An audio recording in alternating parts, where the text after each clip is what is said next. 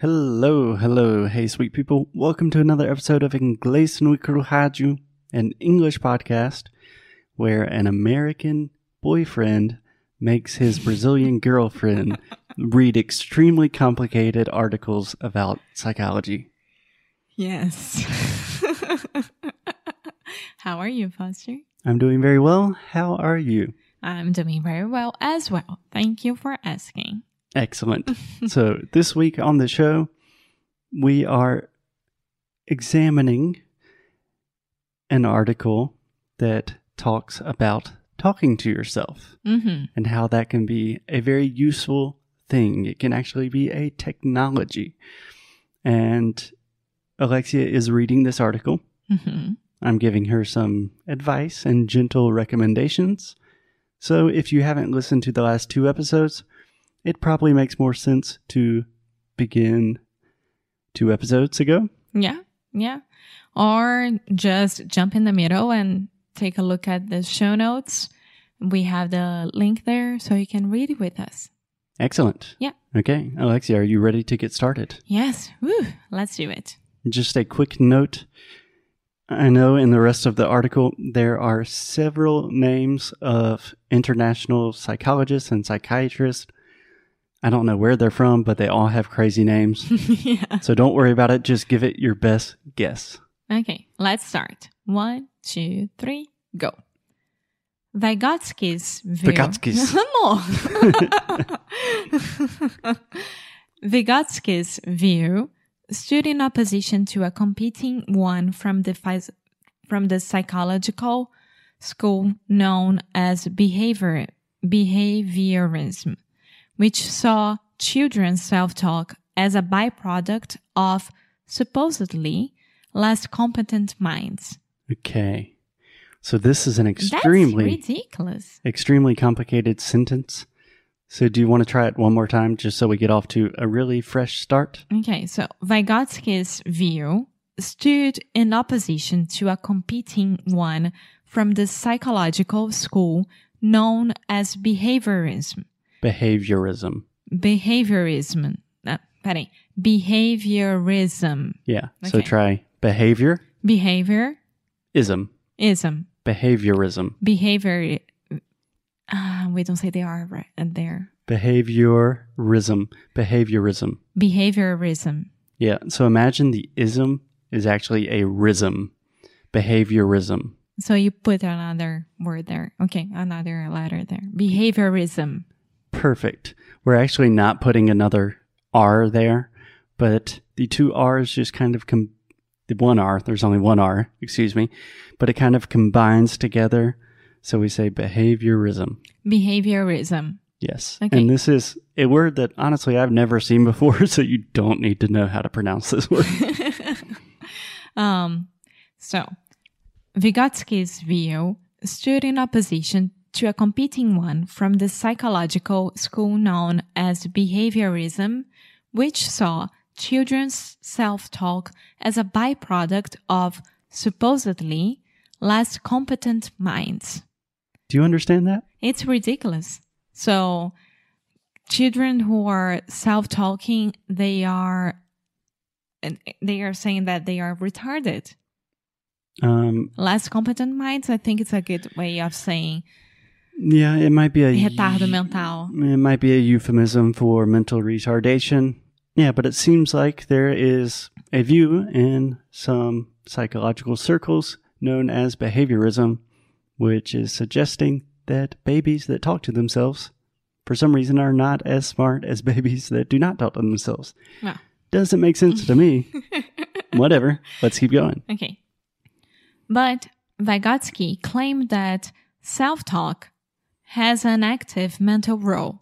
He observed children performing tasks while speaking to themselves out loud and reached the conclusion that their private talk is a crucial stage is a cru- crucial stage in their mental development. Mhm. Crucial. Crucial. Excellent. Gradually, a child's interaction with others turn, turns into an uttered conversation with the self self talk That is a little bit confusing. Yeah, let me start again. One second. Gradually, a child's interaction with others turns into an uttered conversation with the self, self talk, until it becomes muted inner speech in ad- adulthood. Yeah, in adulthood. Okay, so this is a great example of why it's so important to really focus on the way you enunciate and your intonation when you're reading, because this is a very complicated piece of text. So let me read this one time. Gradually, a child's interaction with others turns into an uttered conversation with the self, self talk, until it becomes muted inner speech in adulthood. So self talk is in between two hyphens. So he's kind of explaining what self talk is and then what happens to it after. And that can be a really difficult thing to express when you're reading it out loud. Yeah. Okay. Vygotsky's su- successors, such as a, such as the the psychologist Charles Fernyhough, I think it's Fernieho. Fernyhough, What a wonderful name, Charles Fernieho. Dr. Charles. Dr. Charles Fernieho, my man. Okay. Vygotsky's su- success, meu Deus. Vygotsky's successors, such as the psychologist Charles Fernyhough, have demonstrated that inner speech goes on, the, on to facilitate an array of cognitive functions, including the including problem solving, activating working memory, and preparation for social encounters. It is inner speech rather than self-talk then that has been the focus of research in adults. Excellent. Really good job with your pronunciation of the word array. so we saw this word earlier in the text. So to facilitate an array of cognitive functions, that just means a wide variety or a variety. Yeah. Excellent. Okay, so all of this is a long, complicated way to say that no one really studies adults speaking to themselves. A lot of people study why babies do it. A lot of people study the inner voice that we have in our head. But the idea of real adult human beings just talking to ourselves, that just seems crazy, so no one studies it. Yeah, yeah. And I know that there are people who are diagnosed with bipolar disorder and some kind of autism. Mhm. Um, they don't stop talking at all to themselves, to anyone around them, and etc., because their minds are functioning almost 20 hours, 24 hours per day. hmm And I wonder what those doctors have to say about that. Yeah, I'm That's not sure. Okay, you ready to give another paragraph a go? Yeah. However, the internalization of what? I, know didn't that- say I know. Okay. However, the internalization of self-talk isn't necessarily evidence of cognitive maturity. Rather, it could represent the degeneration of an essential cognitive skill in the face of social pressure.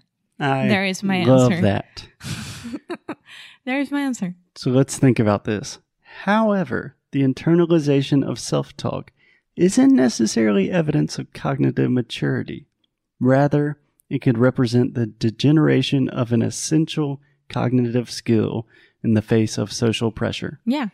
Can you say that in normal English? So if you keep your thoughts and whatever you want to say internally, like you don't want to, you don't want to deal with other people. That's it. You, maybe you're afraid of you're going to say, maybe you don't think that you're good enough for that, but it's social pressure. You don't want to deal with other people. Yeah.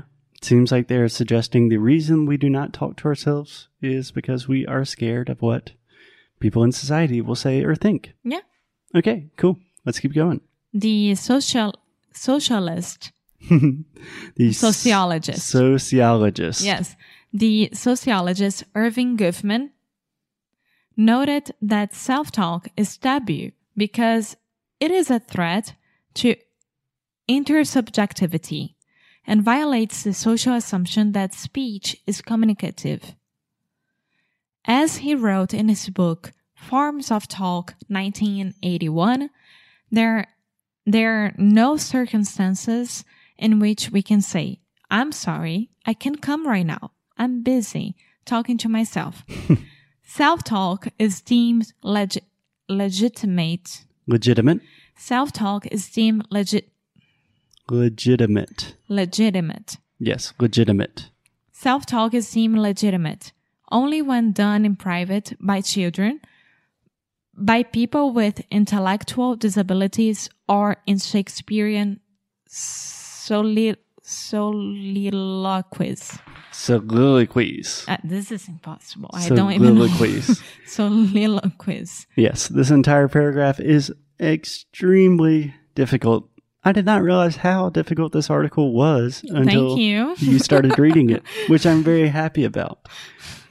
So, just a couple of notes, Alexia, to finish, because then I know our dog is going to start barking. I love this quotation. There are no circumstances in which we can say, I'm sorry, I can't come right now. I'm busy talking to myself. Yeah, it's a, a way of I'm thinking, so I can come. Yeah, I wish we could say that. Yeah. Okay, so Alexia, we will continue with this article tomorrow. For now, we have a s- crazy dog jumping in my lap. Say hey, buddy. As always, keep up the good fight. and lose well. Bye.